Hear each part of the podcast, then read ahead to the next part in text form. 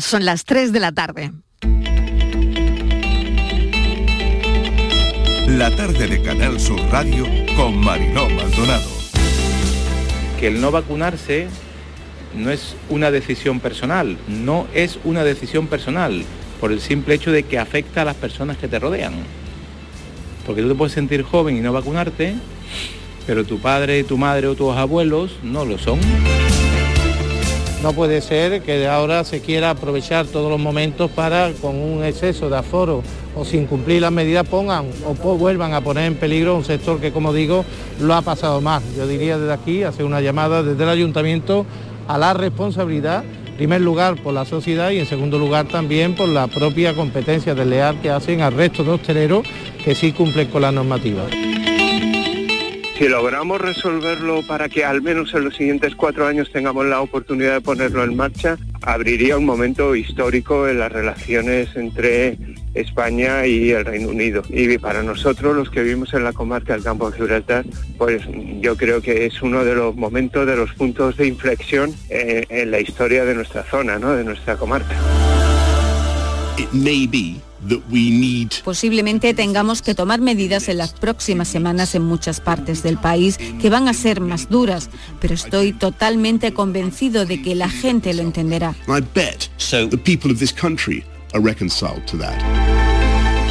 La catedral, la capilla real, que supongo que seguirán visitándola, pero demandan más los sitios abiertos, eso es cierto. Y tenemos barrios en Granada como es el Albaicín, el Sacromonte, el antiguo barrio judío, el Realejo, y son barrios que se están demandando muchísimo.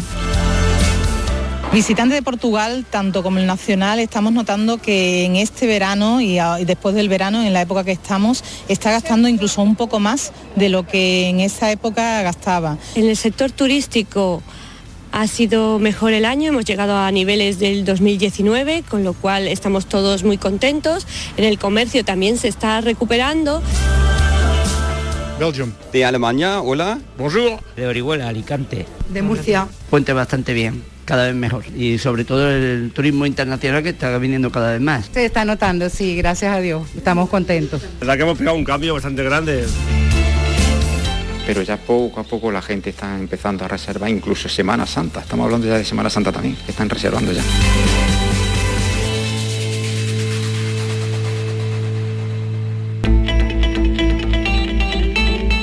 La tarde de Canal Sur Radio con Mariló Maldonado. ¿Qué tal? ¿Cómo están? Acaban de oír los sonidos del día en nuestra línea de audios, los protagonistas de la actualidad y todo lo que ha ocurrido hasta esta hora. Puente tranquilo, de buen tiempo en casi toda Andalucía, menos la zona del estrecho, que se va a ir complicando por el viento y algo de lluvia. Puente del Pilar, de temperaturas agradables y de días luminosos. Este puente, la elección del turismo, es Andalucía. Los datos siguen bajando, todos los indicadores a buen ritmo de bajada, gracias a la vacunación. 32 casos por cada 100.000 habitantes. Hoy comienzan las negociaciones Reino Unido y la Unión Europea para definir las relaciones con Gibraltar quienes proponen que sea Frontex y no España quien controle las fronteras. Proceso inédito del que estamos pendientes. Veremos quiénes controlan el paso fronterizo, mientras Boris Johnson reposta, y no precisamente gasolina, pero sí fuerzas en Marbella. Subida del precio de la luz después de dos días de ligero descenso. Eh, se retoman los precios disparados. Hoy la ministra de Transición Ecológica se reúne con Acciona. Este es un asunto que genera tensión con los socios de gobierno, con Unidas Podemos. Así que, bueno, veremos también qué ocurre. Hoy comienzan las negociaciones entre Reino Unido y la Unión Europea, como saben también, para definir las relaciones con Gibraltar. La DGT ha comenzado una campaña de controles de tráfico en camión y autobuses, control sobre las horas de descanso, sobre los tacógrafos. La operación especial de tráfico sigue abierta hasta mañana martes. Nueva lengua de lava en el volcán de La Palma. Estamos ante la erupción más importante de los últimos años, así que queda bastante actividad volcánica sin poder predecir hasta cuándo seguirá esta actividad. Hoy llega el primer barco de la Armada a la isla de La Palma que aporta material para las labores que realiza allí el ejército. Tres semanas ya de erupción, la nueva lengua de lava ha destruido lo que quedaba en pie del vecindario de Todoque y aún no ha llegado al mar. 6.000 las personas que siguen fuera de sus casas. En las últimas horas siguen siendo bastante críticas.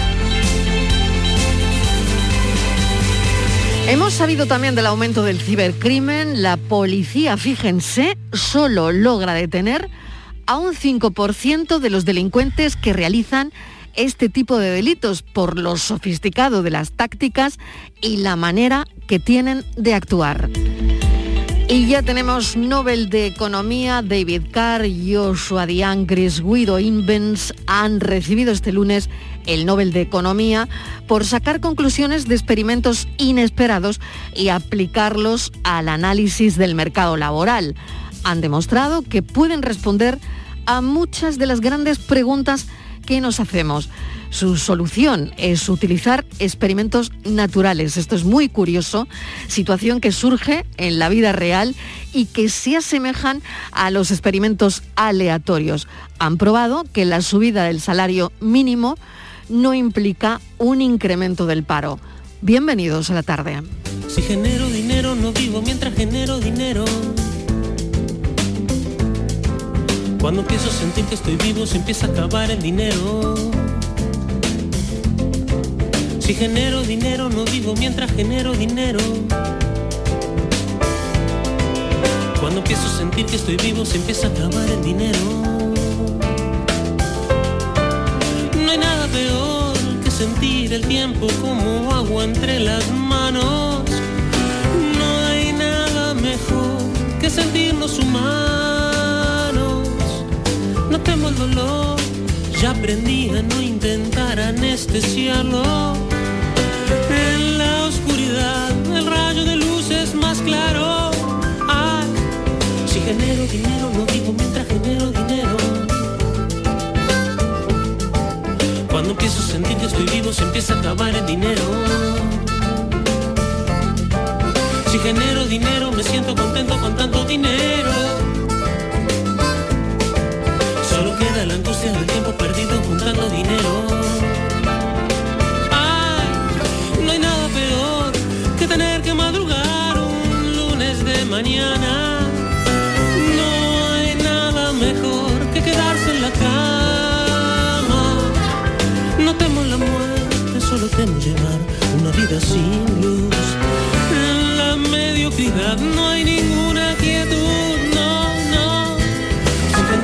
Es lunes del Puente del Pilar y nosotros estamos aquí acompañándote hasta las 6 de la tarde. Vamos con otras historias que nos interesan. Mesa de redacción. Estíbaliz Martínez, bienvenida. Detenida una mujer por fingir estar enamorada de un octogenario, octogenario, mejor dicho, y estafarle 4.000 euros. Estíbaliz, ¿qué Sí, tal? Marilo. Bienvenida. Hola, Vaya buenas- historia con la que empezamos el lunes. tardes, sí. Ahora vamos a contar esta historia, pero vamos a decir que la Policía Nacional Mariló ya está alertando de que mucho cuidado porque hay muchos intentos de estafa. Ahora mismo son los octogenarios Mariló el foco para, para estafarles. Parece ser que para la gente más joven son más fáciles de convencer y les estafan. Utilizan muchísimas cosas. Por supuesto, eh, el amor eh, que no tiene precio, dicen, pero se está utilizando. Y también Mariló, ojo, porque también estaban utilizando en Almería pasado que utilizan, eh, llaman diciendo que es un policía nacional y que el hijo ha tenido un accidente, les lían, les lían y les piden dinero, ¿no? Pero en este caso hablamos de- del amor, del amor que, como te digo, eh, a, a este persona mayor le ha costado el dinero. Ha sido, el Málaga ha sido una de las últimas estafas que hemos conocido y una mujer mm, joven fingía que estaba enamorada de él y le ha quitado pues 4.000 euros. Esta mujer ya está detenida, la Policía Nacional la ha detenido como presunta responsable del robo y también a otra mujer que hacía las veces de alcahueta y que colaboraba con ellas y a las dos se les acusa de, de cometer un delito de estafa. Fíjate, Marilo, el hombre detectó que le habían sacado dinero de la cuenta y puso, eh, fue a poner una denuncia ante la Oficina de Denuncias y Atención al Ciudadano de la Comisaría Provincial de Málaga y decía que había sido víctima de varias extracciones de su cuenta bancaria, que le habían sacado bastante dinero, pero que no tenía ni idea de quién podía haber sido. La Policía Nacional, después de esta denuncia, comienza a investigar el caso y es cuando eh, efectivamente eh, ven que esta mujer joven, que se hacía pasar por una persona enamorada de, este hombre de, más de 80 años, pues había sido la autora de estas estafas junto con otra mujer. ¿no? ¿Cómo lo hacían? Bueno, pues la amante eh, de la víctima, la joven, conseguía las tarjetas y las claves ¿cómo? Bueno, pues cuando acompañaba al hombre, la acompañaba a retirar dinero en efectivo al cajero automático. Ella le pedía pequeñas cantidades y porque las necesitaba y él, bueno, pues mm, buena persona, se las daba. Entonces iban al cajero y mientras ella estaba allí, estaba la otra también y se hacían con el pin de las tarjetas. Unos días después, en algún descuido que tenía el hombre, ella le quitaba, esta joven le quitaba la tarjeta al hombre, iban a un cajero y le iban haciendo pequeñas extracciones de dinero, llegando a un total de 4.000 euros. En la investigación, eh, Marilo, los agentes han comprobado efectivamente que entre ambas mujeres había una relación, que estaban compinchadas y, mm, y además, bueno, pues han contactado a través de la base de datos policiales que eh, a la cómplice, a la alcahueta, le tenía además varias eh, requisitorias de, ingreso en prisión porque tenía antecedentes. Así que mucho cuidado porque ahora mismo la gente mayor, Marilo, por uno o por otro motivo, eh, están siendo objeto para mucha gente que, quiere, que les quiere quitar dinero. No sé si es la soledad de la gente mayor, si es que son buena gente y cuando ven a alguien que les pide dinero por la necesidad que tenga, no sé lo que le podía contar esta chica, que le pedía dinero. Pero sí sabemos que la mayoría de la gente mayor es gente buena, ¿no? Y ese dinero pues son los ahorros de toda su vida y se los quitan. En un pispás se los quitan.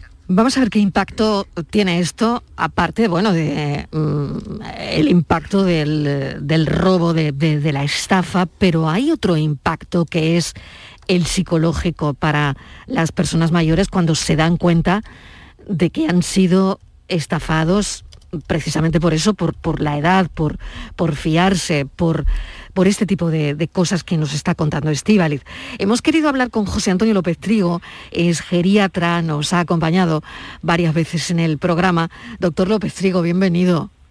Bien hallada, Mariló. Muy buenas tardes. Buenas tardes. Fíjese Estíbaliz. qué historia, ¿eh? fíjese qué historia y, y yo quería hablar precisamente del impacto, aparte de alertar ¿no? a personas mayores eh, de, de esto ¿no? que estamos contando.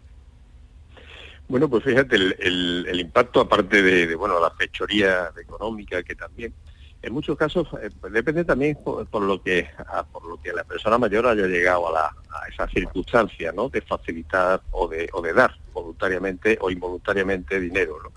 Eh, lo, lo pincelaba perfectamente Estíbaliz. Eh, por un lado, la soledad es un motivo, por otro lado, la bondad, el apiadarnos de, de otras personas, pero por otro lado, la ilusión, Mariló la ilusión de sentirte querido, la ilusión de, bueno, pues haber encontrado un amor tardío, en fin, todas estas, todas estas historias que, eh, que realmente son, son así y que ocurren muchas veces. Y el mayor impacto es la desilusión.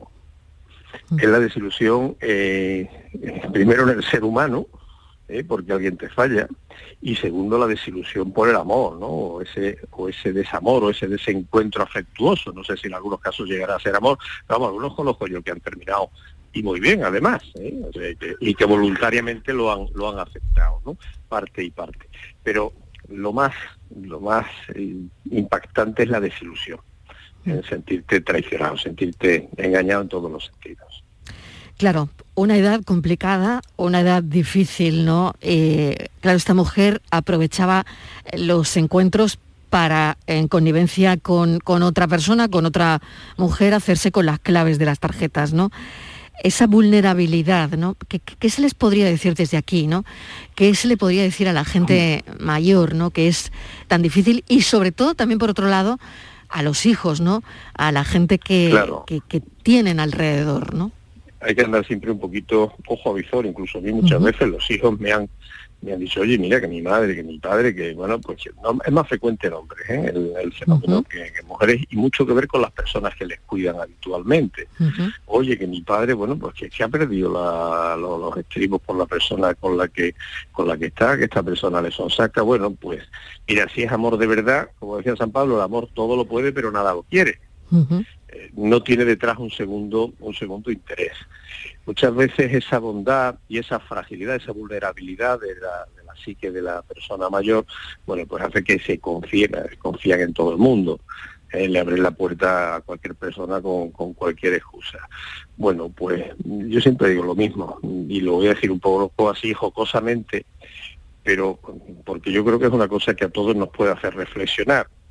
Eh, si a mí me viene una chica monísima ahora mismo con 30 años y me dice que se ha enamorado de mí, seguramente se ha enamorado de otra cosa que no soy yo. Puede ser de una circunstancia. Eh, y esa circunstancia puede ser pues hacerle la vida fácil, resolverle económicamente un problema e incluso, y muchas veces lo hemos visto, hacer de puente para que entre toda una familia. Hacer de puente no solo para que entre una familia que esté fuera, sino para que toda una familia se beneficie de eso, ¿no? Que aparezca luego una hermana, que aparezca un sobrino, que aparezca, que aparezca, y bueno, y que, y que el, el, saqueo económico sea, sea continuo y, e importantísimo. Tremendo. Voy a sumar a la conversación sí. a Estíbaliz, que no sé si tienes alguna sí. cosa más que comentar. Sí. Porque la verdad es que esto tiene para hablar largo y tendido, ¿no? Y sobre todo para alertar, ¿no?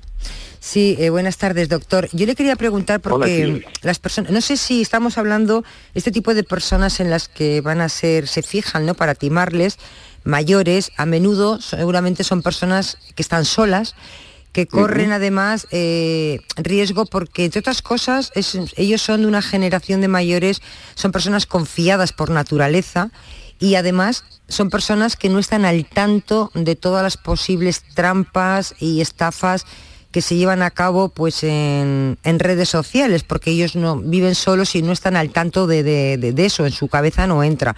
Con lo cual es gente muy vulnerable a la hora de, que los timadores se fijen en ellos. No sé si puede ser un perfil. Sí, sí, ese es el, ese es el perfil mayoritario. Claro. Eh, personas que no han hecho nunca una compra por internet, que tiene su tarjetita del banco allí, y la persona que está al lado le dice, ay, déjame que voy a hacer, bueno, y el voy a hacer eso, o llevarte al banco a que avales un crédito, o llevarte a hacer una compra y que la avales. Eso es, no me voy a decir que es frecuentísimo, pero es relativamente frecuente. Incluso yo me he encontrado en mi ejercicio profesional más de una vez que nos ha pedido un informe el, el juzgado para que valorásemos la cognición de la persona que había otorgado un aval o que había o que había firmado una operación, porque además buscan personas lógicamente que estén muy despegadas del mundo actual, muy despegadas de la operatividad de un banco, que son personas que van con su cartillita al banco uh -huh. a sacar dinero a principios de mes cuando le han ingresado la, la pensión, entonces la embacuan entre sensación de cariño, de que te doy mi cariño, que yo voy a estar contigo siempre, que te voy a cuidar esa necesidad de afecto que tienen algunos de nuestros mayores por vivir en soledad, como tú indicabas en la, en la entrada. Y, y claro, así es mucho más fácil embaucarte. Y luego mucho más fácil hacer uso de tus de tus dineros o de, o de lo que tengas si no controlas exactamente cómo es la operativa. Claro. Sí, yo le quería preguntar, una persona mayor eh, que son bondadosos, eh, ¿realmente se pueden llegar a creer que una persona joven está enamorada de ellos? Sí, ¿Sí? ¿Sí? ellos pueden llegar sí, a creer sí. que sí que es verdad. Totalmente. Porque Total. pueden pensar, bueno, yo sé que no está enamorada de mí, que está por otros motivos, pero bueno, mientras bueno, dure, duró, ¿no? Claro, pero no sé eso, si ellos realmente otra, están convencidos otra... de que sí, de que, están, de que se enamoran bueno, de ellos.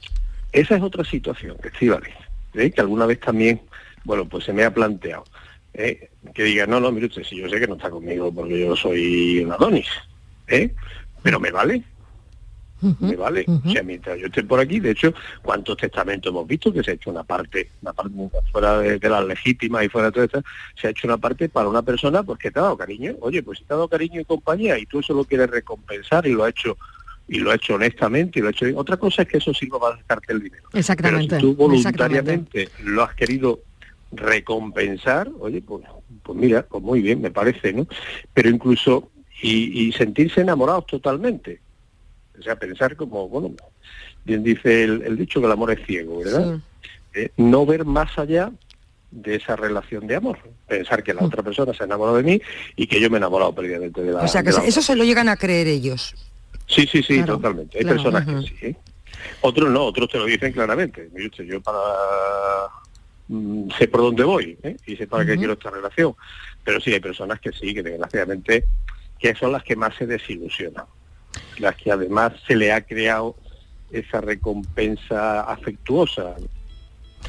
Pues doctor, queríamos hablar con, con usted precisamente para poner los puntos sobre las IES, entender un poco qué hay detrás de la psicología de las personas mayores, sobre todo cuando eh, bueno, se llevan un varapalo como este eh, que estamos contando, ¿no? que no simplemente juega con los sentimientos de la persona mayor, sino también que le estafa 4.000 euros. ¿no?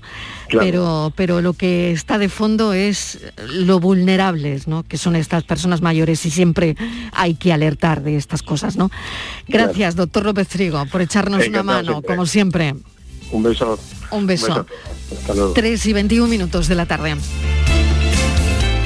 La tarde de Canal Sur Radio con Mariló Maldonado. Lo siguiente que abordamos tiene mucho que ver con el ruido. El Ayuntamiento de Granada está estudiando declarar el entorno de la céntrica calle Ganivet como zona acústica saturada. Enseguida vamos a contarles qué significa eso, porque los vecinos están realizando caceroladas nocturnas durante este pues- puente para defender eh, su derecho al descanso, Estivaliz. Sí, Marilo, hablamos efectivamente de los vecinos de, una, de esa céntrica calle de Granada como es Ganivet y de sus vías aledañas que Mariló durante este puente pues han decidido ya eh, moverse, protestar por todos esos ruidos, ¿no? Ese exceso de ruidos de los locales de ocio y de las terrazas de la zona. Mira, dice que cada noche tienen que soportar música a todo volumen, gritos, botellas, molestias de todo tipo. Dice que a veces no pueden salir de los portales, que incluso ha tenido que llegar a una ambulancia y que han tenido dificultades para llegar. Eh, Los vecinos dicen que es una situación que llevan viviendo hace tiempo, pero que se les, ahora mismo que se ha ido de las manos y que ha derivado en un desmadre, sobre todo eh, desde el final de las, de las restricciones.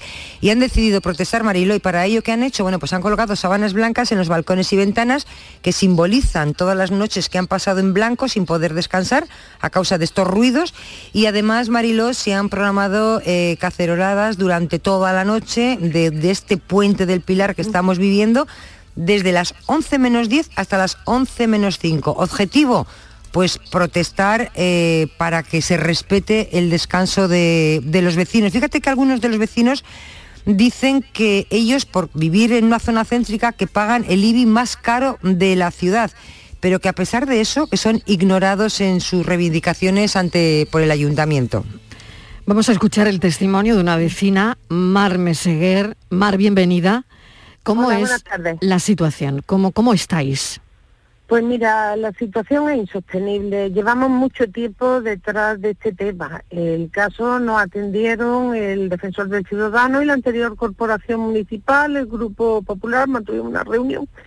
Pero todo esto, mm, al cambiar el grupo político, al cambiar el ayuntamiento, pues se quedó en el aire. También mantuvimos una reunión con el actual alcalde, Paco Cuenca, que dijo que en tres meses estaba esto solucionado, lo que pasa que no dijo de qué año eran los meses y seguimos igual. El caso es que hay un acuerdo entre la Federación de Hostelería y el Ayuntamiento de que cuando terminara el estado de alarma todo volvería a la normalidad, cosa de la cual terminó el 9 de mayo y todo sigue exactamente igual. Exceso de terrazas, de ruido, de libertad. Es horrible, no podemos descansar y trabajamos. Trabajamos todos los días. Somos mm, igual que cualquier vecino de Granada, no porque vivamos en el centro. Y tenemos derecho al descanso y no al ruido ni a que haya paz que tienen tres y cuatro licencias. El problema viene por las licencias que les concede el ayuntamiento. A una hora son paz, a la otra hora son cafetería, a la otra hora es discoteca. Y esto es un auténtico descontrol. Nosotros ya somos una zona acústicamente saturada, según se refleja en el anexo cuarto de la, cuarto de la normativa. No me venga, señora, a decirme que están pensando en declararla. Llevamos reclamando esto mucho tiempo los vecinos. ¿eh? Y ella mantuvo una reunión, esta señora, a los vecinos de Pedro Antonio de Alarcón el día 28 de agosto, pero no con nosotros. Con nosotros ni se ha dignado a llamarnos. Por lo tanto, ¿qué van a hacer? Ah, he, visto que durante el puente tienen prevista salir a la calle, tienen previsto salir a la calle, hacer caceroladas y, bueno, no sé, y alguna medida de presión, ¿no? Sí, vamos, nosotros hemos convocado a todos los medios, agradecemos a todos que os hagáis eco de nuestra protesta, porque ya la situación es tan insostenible, mira, no podemos pasar con personas que tienen movilidad reducida por culpa de las terrazas. Esta señora declara que hay 16 terrazas ilegales. Señora, no me las declare, que va a quitar el 50%, que ha avisado a los dueños de los locales. Quítela, señora, quítela. ¿eh? ¿Qué estamos haciendo? Tenemos sábanas colgadas por cada noche en blanco que pasamos y serían pocas las que tenemos colgadas. ¿eh? Luego después, nosotros de 12 menos cuarto, de 12 menos 10, perdón, a 12 menos 5 de la noche, hacemos una cacerolada, porque sí respetamos el descanso de los vecinos. A las 12 menos 5 cortamos. Pero es que hay noches que nos vamos sin dormir. Paz que cierran a las tres y media, discoteca en el centro de Granada hasta las seis y media de la mañana funcionando. Si yo salgo a trabajar y estoy saliendo de la discoteca y en la puerta y el ruido y la suciedad y se orinan en las calles y en la droga que hay, eh, además no hay control policial, sinceramente. No hay bastante policía para controlar esto. Es que no pueden dividirse los policías, no pueden. Por lo tanto, ¿qué solución plantean los vecinos? Nosotros planteamos, vamos a ver, sinceramente, Claro, por un lado que se está- declare realmente Sí. zona saturada. Que en un radio que nosotros estamos hay más de 50, 150 bares eh, y paz y discotecas. Eso no puede ser. Es que no se puede abrir ni uno más. Y no se pueden estar concediendo licencias con declaraciones responsables como están haciendo. Entonces nosotros proponemos que esto se revise todo el plan urbanístico, todo este plan hay que revisarlo. Y, quien no tenga licencia y no tenga las cosas en condiciones y que no se ajuste al plan PEPI del centro, pues que se quite. No se cumple en el proyecto Jericó, que es el desnivel de los decibelios que tienen que tener los, los PAS. Y todos son sin música. Y yo vivo en un quinto que realmente es un sexto y la música retumba en mi casa. Por un lado está eh, la vuelta, la vuelta a las restricciones, la alegría que tiene la gente y que inunda las calles, porque todos los indicadores de la pandemia están bajando, pero estamos mostrando la otra cara, que al final es, eh, bueno, pues esto que nos está usted contando, Mar, la historia de nunca acabar de los vecinos que no pueden ya más con el ruido, ¿no? No, no podemos, porque mira, llaman a la policía y entonces si una unidad está en el Albaicín, mientras que baja a la zona centro, no le da tiempo. Y si la otra unidad está en la chala, tampoco le da tiempo. Si es que no pueden, no hay bastantes unidades. Y ayer las unidades vinieron y antes de ayer cuando estuvo la televisión solamente, solamente vinieron cuando estuvo la televisión. Entonces, yo comprendo que hay poca policía, mm, todo lo que quieran. Hombre, nos gustaría mantener una reunión que dijeran algo estos señores, es que ni se han dignado. Es que yo comprendo que a mí me decía el otro día un chico joven que tenemos derecho a divertirnos. Digo, yo tengo derecho a descansar. Tus derechos no terminan, no empiezan cuando terminan los míos. Estivaliz, no sé si, quieres eh, añadir alguna, sí, alguna buenas- cosa más o alguna pregunta tardes. Quiero más. daros las gracias ¿eh? en nombre de todos los afectados de todas las zonas de Granada, que cada vez se está ampliando más. Hoy se ha unido Guipurtado también, que tampoco pueden más. Pedro Antonio Alarcón, en la Chana, la Sala Tren. Cada vez somos más zonas de Granada en las que estamos con el tema del ruido que no podemos más. Mm, Sí, Mar, dos, dos cuestiones. Una, eh, usted cuando sale por la mañana, sale a trabajar, sale a hacer sus cosas, no sé, las seis y media, a las siete de la mañana, y quisiera saber qué se encuentra. Y la otra Pues me es encuentro saliendo de la discoteca, la gente orinando en la calle desde atrás. Por la mañana, cuando usted sale de su Por casa. la mañana, a las seis y media de la mañana. Ya. Ustedes han intentado, eh, no lo sé, eh, hablar, por ejemplo, con los dueños de los locales para decir, por ejemplo, claro, el dueño no puede decir nada de lo que, es- lo que es- ocurre fuera de su local, pero sí de la música, decir, oiga, mire, usted no puede poner, no sé, es que está pasándose los límites permitidos. No sé si los dueños Les da de... igual. Les Les da da igual. igual. Dice que es que ellos han sufrido mucho con la pandemia y que ellos no van a cortar. Ayer mismo me dijo uno de ellos, ¿eh? no penséis que vamos a quitar las mesas ni vamos a quitar nada. ¿Cómo se concibe? Le voy a decir un pequeño detalle. Tenemos el Teatro Isabel la Católica, local de pública concurrencia. No puede haber nada pegado a la pared, ¿Cómo puede haber una discoteca que tenga mesas fuera? Pues sí. Cuando una discoteca y un par, según la ordenanza municipal, no pueden tener mesas en la, la fachada suya. Y tienen mesas, esto lo consiente el ayuntamiento.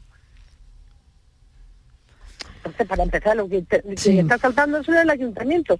A los de los pais, a las discotecas les viene divinamente, a ella les da igual.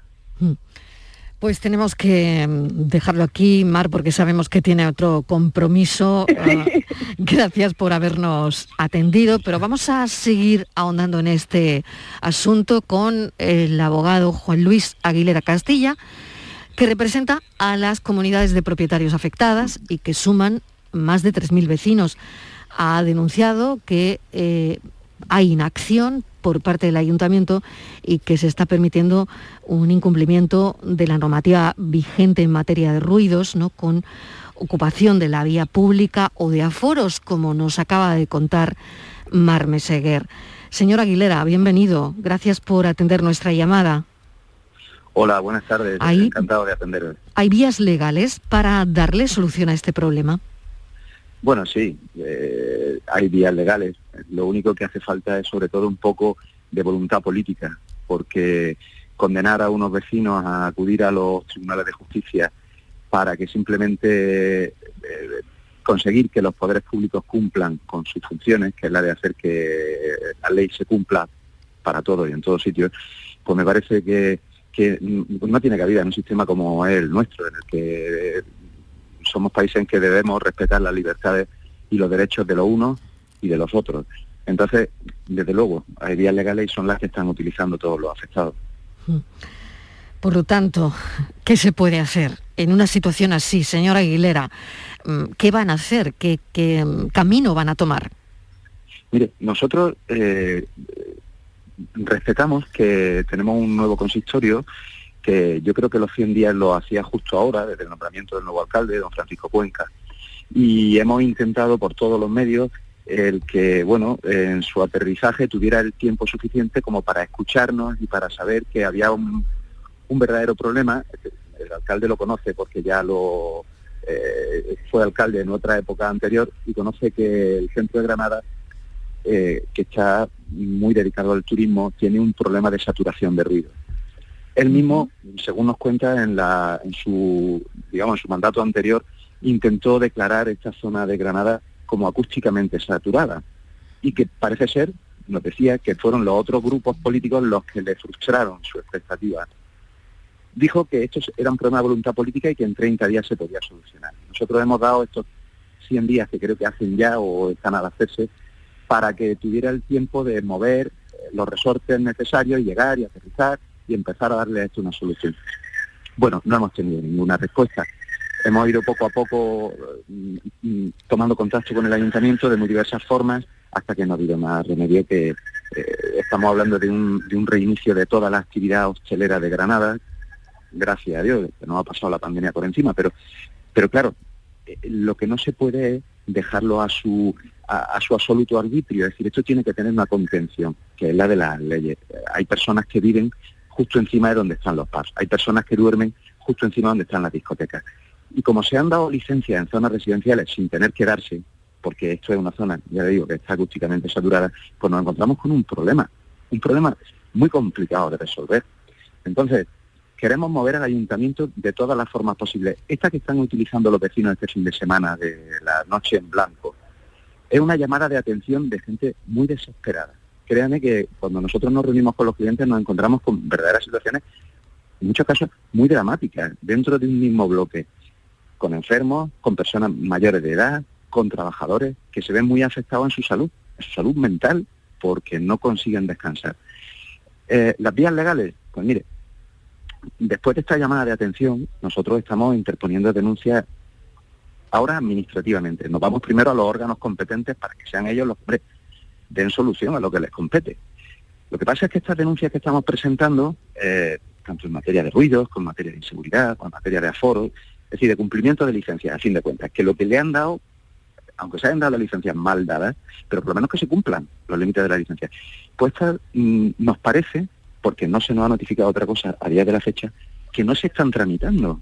Se está haciendo caso omiso a un montón de denuncias, hasta el punto de que hemos tenido en este despacho que denunciar a su vez ante la Junta de Andalucía. Hay un mecanismo por el que en materia de ruidos, cuando los ayuntamientos son pasivos, cuando, cuando son impasibles ante una demanda por materia de, en materia de ruido, la Junta de Andalucía puede suplirlo y hacer lo que no está haciendo el ayuntamiento. Entonces hemos tenido que plantear ahora denuncias y la pelota está no en el ayuntamiento que es el que tendría que hacerlo, sino en la propia Junta de Andalucía, que eh, tendrá que realizar pues las labores de inspección, tendrá que abrir expedientes sancionadores que no está haciendo el ayuntamiento, no sabemos por qué, y entonces hemos acudido a una instancia superior.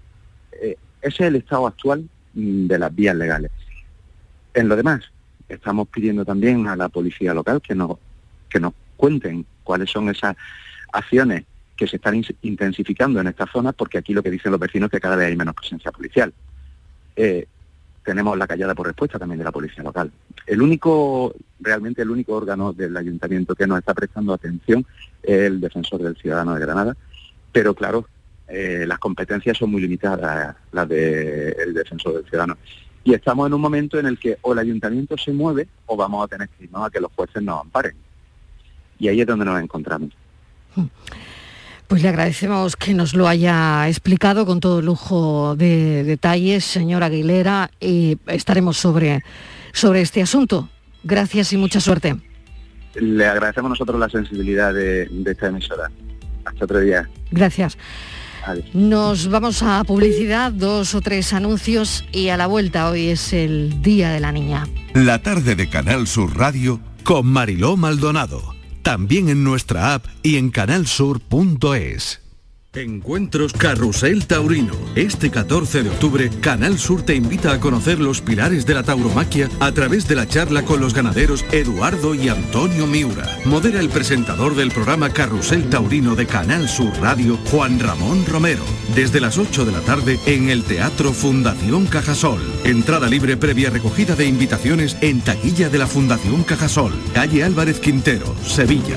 Encuentros Carrusel Taurino. Con el patrocinio de la Fundación Cajasol. En este mes de octubre, únete a Social Energy y di no a la subida de la luz. Ahorra hasta un 70% en tu factura con nuestras soluciones fotovoltaicas y aprovecha las subvenciones de Andalucía. Pide cita al 955-441-111 o en socialenergy.es. Solo primeras marcas y hasta 25 años de garantía. La revolución solar es Social Energy. ¿Quieres trabajar en la construcción? La Fundación Laboral de la Construcción ofrece cursos gratuitos con mucha salida laboral para personas desempleadas. Entra en andalucía.fundacionlaboral.org y encuentra todos los cursos, fechas, requisitos, competencias, ocupaciones, etcétera, y forma parte de un sector que te necesita. Subvencionados por la Consejería de Empleo, Formación y Trabajo Autónomo de la Junta de Andalucía y el Ministerio de Educación y Formación Profesional. ¿Sabes qué fecha ha sido premiada en el sorteo de mi día de la 11? Justo ahora lo van a decir. Sube el volumen.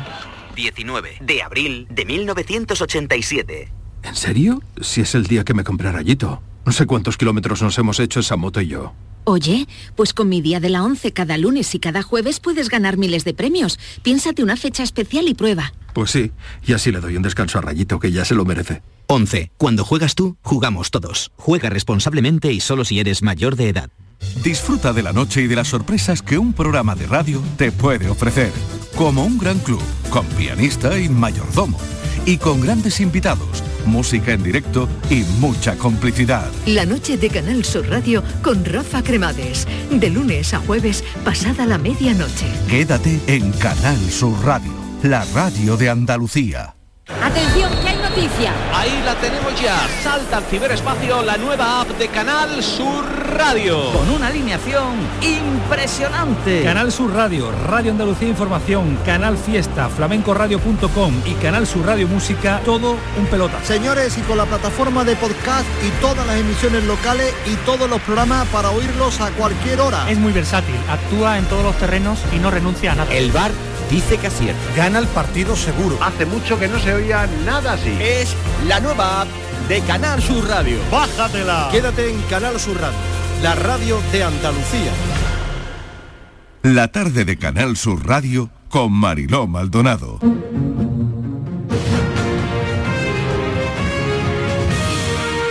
Los niños y niñas del mundo no merecen ningún tipo de violencia.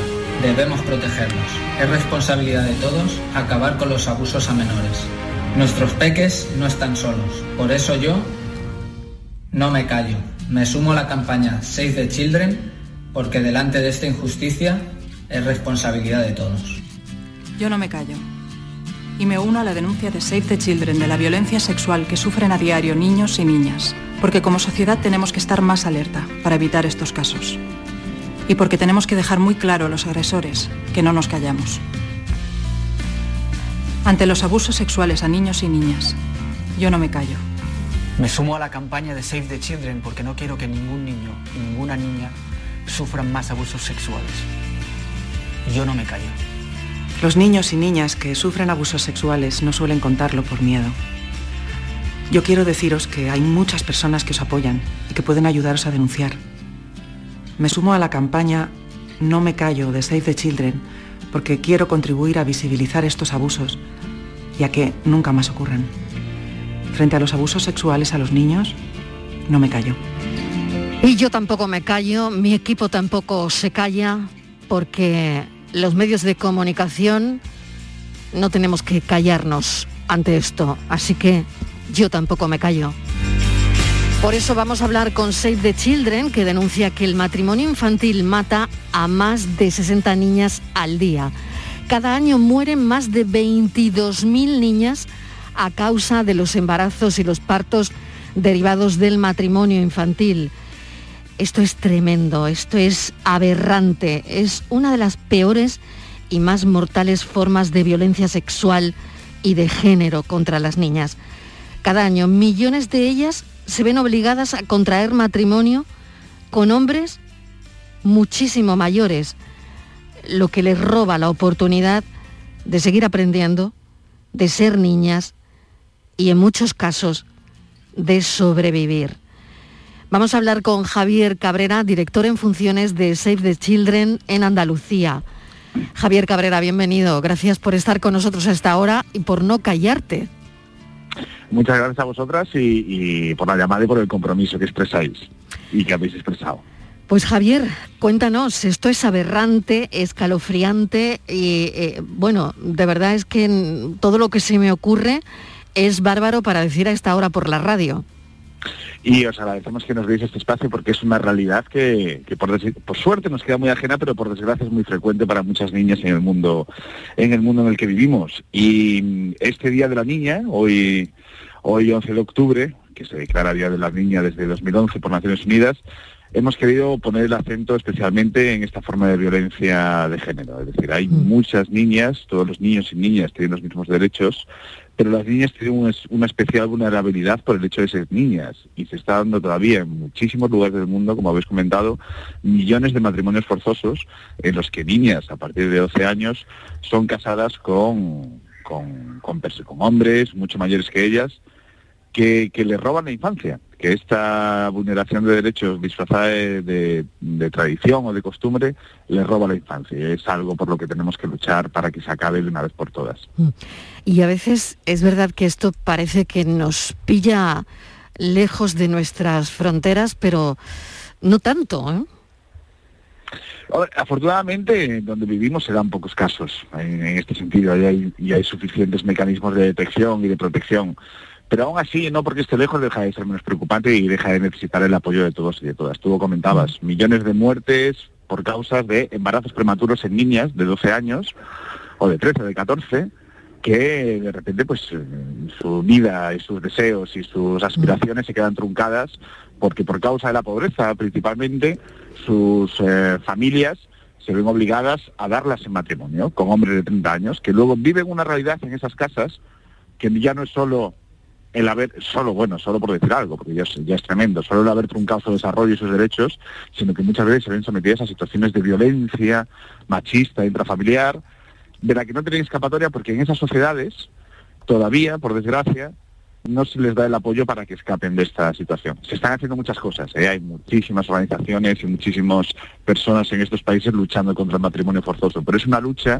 que parecía que llevaba buen camino, pero que la COVID nos ha vuelto a retrasar nuestro objetivo a nivel mundial de acabar con esta forma de violencia contra las niñas. Quizás, si no la peor, una de las peores que puede sufrir una niña en este mundo actualmente. Estivaliz.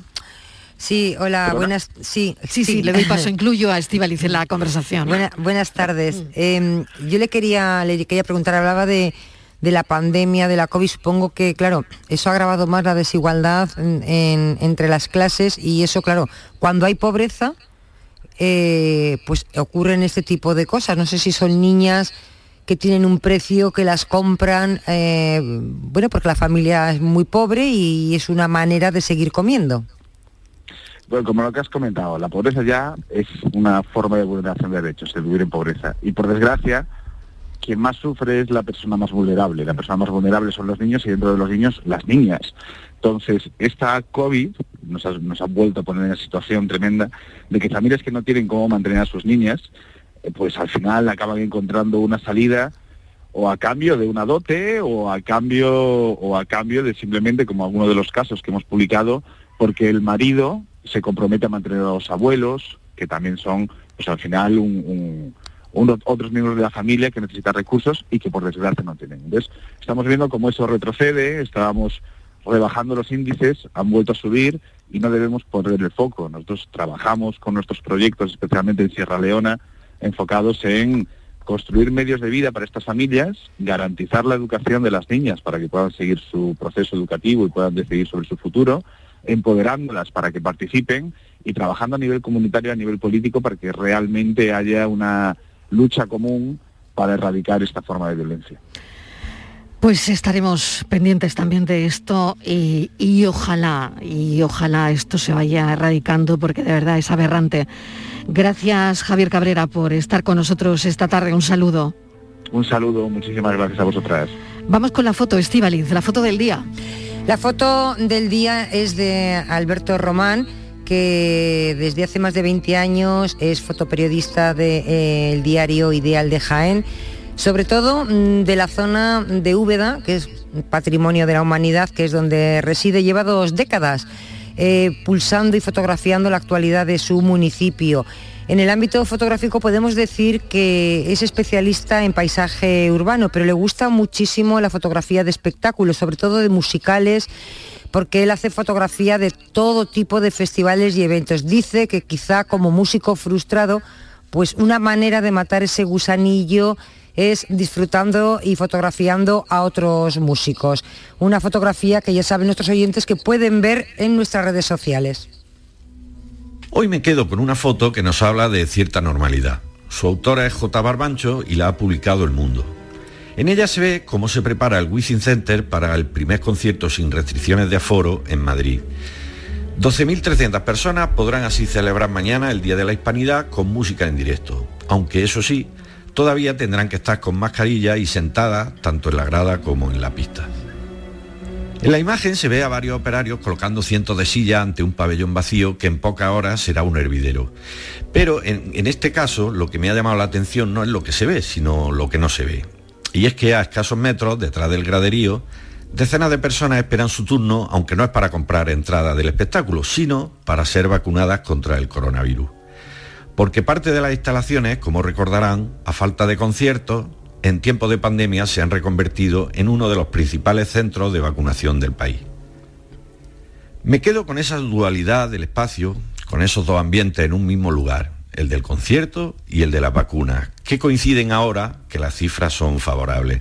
Y me quedo con esa capacidad de adaptación de quienes decidieron que si no podían ofrecer una buena dosis de música en directo, pues podían facilitar jeringazos de Pfizer, AstraZeneca o Moderna. Por cierto, el recital de mañana lo protagonizarán Omar Montes, Ana Mena y Yotuel, pero para eso aún no hay vacuna. Buenas tardes. Alberto Román, fotoperiodista con bueno, su idea de, eh, la música que van a ofrecer mañana. Eh, nos lo ha transmitido en esa fotografía que ha elegido, fotoperiodistas que eligen su foto del día. La tarde de Canal Sur Radio con Mariló Maldonado, también en nuestra app y en canalsur.es.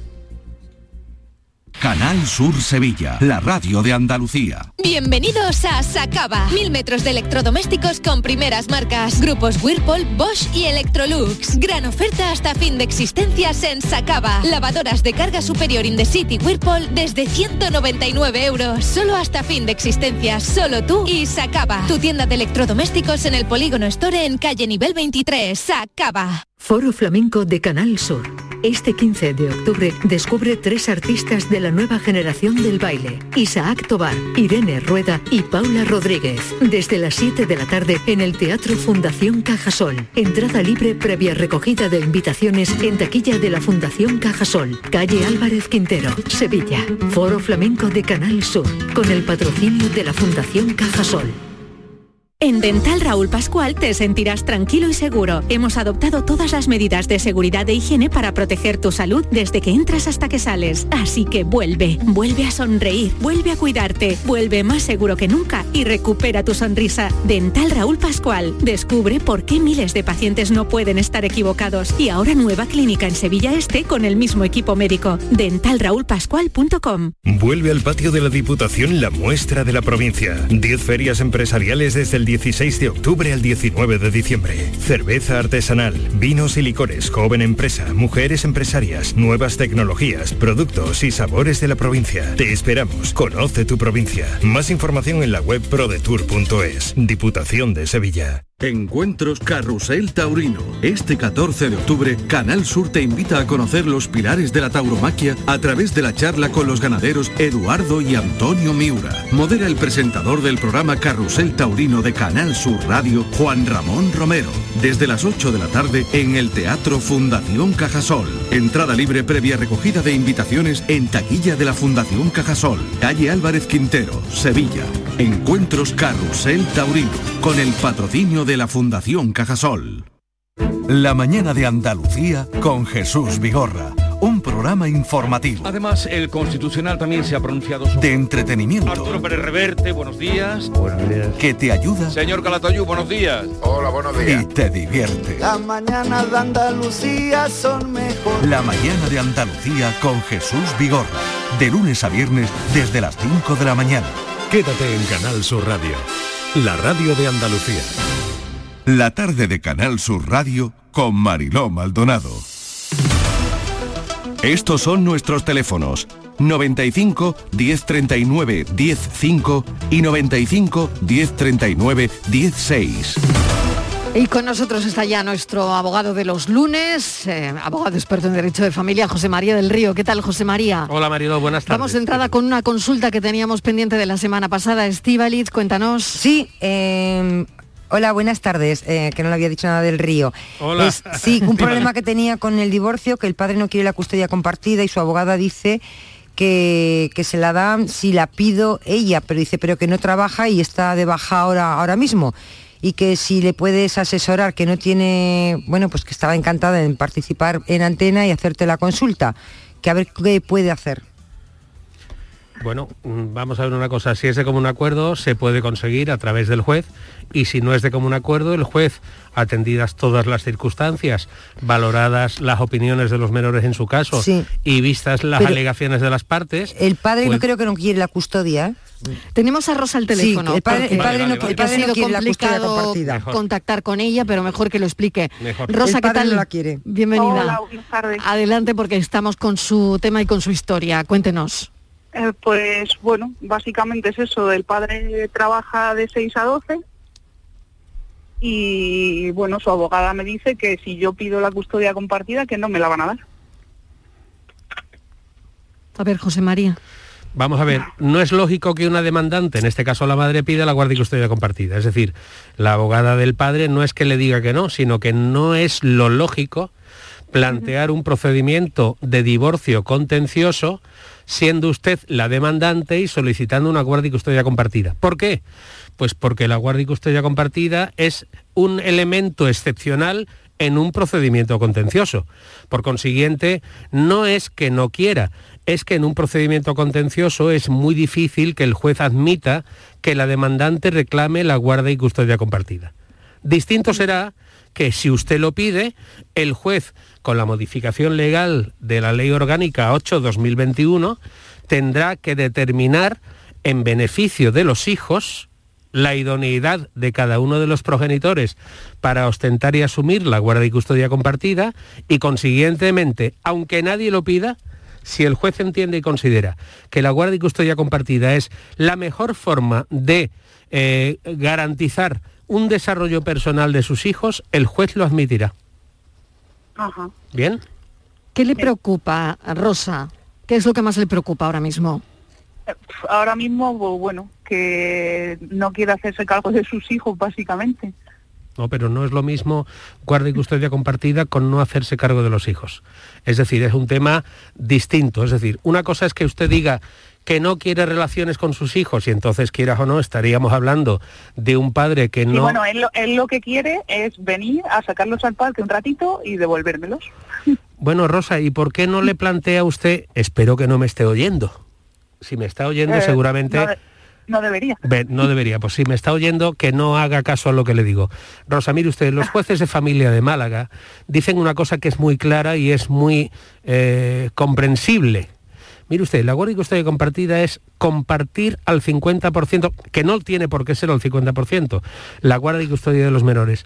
¿Por qué no se queda usted con la guardia y custodia monoparental y le fija o le establece o le procura un régimen de visitas amplio? porque a lo mejor lo que usted necesita es tiempo. A lo mejor lo que usted necesita es que sus hijos estén más tiempo con el padre. Y por consiguiente, la guardia y custodia compartida, que él no quiere, puede disfrazarse de guardia y custodia monoparental para usted y de un régimen de visitas amplio. Pues Rosa, ahí tiene el consejo de nuestro abogado. Mm, Le deseo mucha suerte. Venga, gracias. Gracias, un abrazo. Pues Vamos esta con- una de las historias también que bueno que nos cruzan, ¿no? Y que mm, es estamos aquí para, para ayudar a la gente, para orientar en todo esto. Estivaliz. Vamos con otra, otro, eh, José María, otra Venga. historia de proceso de separación. Dice que tienen un abogado para las dos partes y que el conflicto, el problema ha llegado a la hora de liquidar los gananciales. Dice que antes del matrimonio que se compró la persona que escribe, que es anónima, una finca de la que aún está pagando un préstamo, dice, pagado por mí y desde mi banco. Los dos trabajamos y cada uno tiene su propia cuenta independiente. Pero a la hora de liquidar, dice el abogado, que es uno para los dos, nos dice que la finca debe liquidarse como ganancial en la parte de estos años que hemos convivido. Pero el abogado no reconoce o dice que no se reconoce el derecho a liquidar en gananciales las cuentas, ambas cuentas. Dice, dice que, vamos, que van a hacer una media de lo que hay en las dos cuentas y dar a cada uno su parte. Y pregunta, ¿eso es así? Las cuentas que teníamos antes del matrimonio y en las que se nos abonan nuestras nóminas, dice que cada uno tiene la suya y en su cuenta se consideran privativas. Una buena pregunta, pero le voy a decir una cosa. Mire usted, las cuentas antes del matrimonio son privativas, pero si dentro del matrimonio ustedes eh, aportan eh, saldos corrientes y nóminas a esa cuenta, entenderemos que lo que ustedes han aportado a esas cuentas es ganancial. Es decir, el concepto privativo de la cuenta, porque fue aperturada antes del matrimonio, no determina que todos los saldos que existan en esa cuenta van a ser privativos. Porque si se puede demostrar que cualquiera de las partes ha efectuado ingresos de sus nóminas estando casados en esa cuenta, habrá parte ganancial y parte privativo. Yo le daría un consejo. Y eh, le voy a dar el consejo siguiente. Mire usted, firme el convenio regulador sin liquidación. Y después, cuando usted esté divorciada, inicie un procedimiento de inventario de liquidación de gananciales y después se parten las caras. Pero no ahora. Se divorcia usted, no exige el convenio que ustedes liquiden gananciales y después que los abogados se pongan de acuerdo para liquidar la sociedad legal de gananciales. Dos buenas consultas, claro, sí, Estíbaliz. igual dos, dos abogados, ¿no? En lugar de uno, quizá igual con, con dos lo solucionan antes. Hombre, yo cre- creía que es mejor por una sencilla razón, porque quieras o no las personas, eh, quieras o no tienen sentimientos afectivos que los abogados, también los tenemos, pero por puertas afuera de los despachos. Pero dentro de los despachos no tenemos afectos. Teníamos otra consulta Mariló, pero no va a dar tiempo, era de una pensión. un- no, un no va a dar tiempo. Si tiene, la semana que viene. Sí, tiene sí, es una cuestión de una pensión de viudedad de su ex marido que, se ha, que haya fallecido. Claro, bueno, pues será la semana que viene, José María, te la vas estudiando. Me la voy estudiando, de aquí a la semana que viene porque ya la tenemos. Gracias como siempre A vosotras. por estar con nosotros, por esa pedagogía de explicar todo que entendemos perfectamente a las, a la mil, perfe- a las mil perfecciones. Me alegro. Gracias, un saludo, nos vamos a las noticias y a la vuelta nos tomamos un café.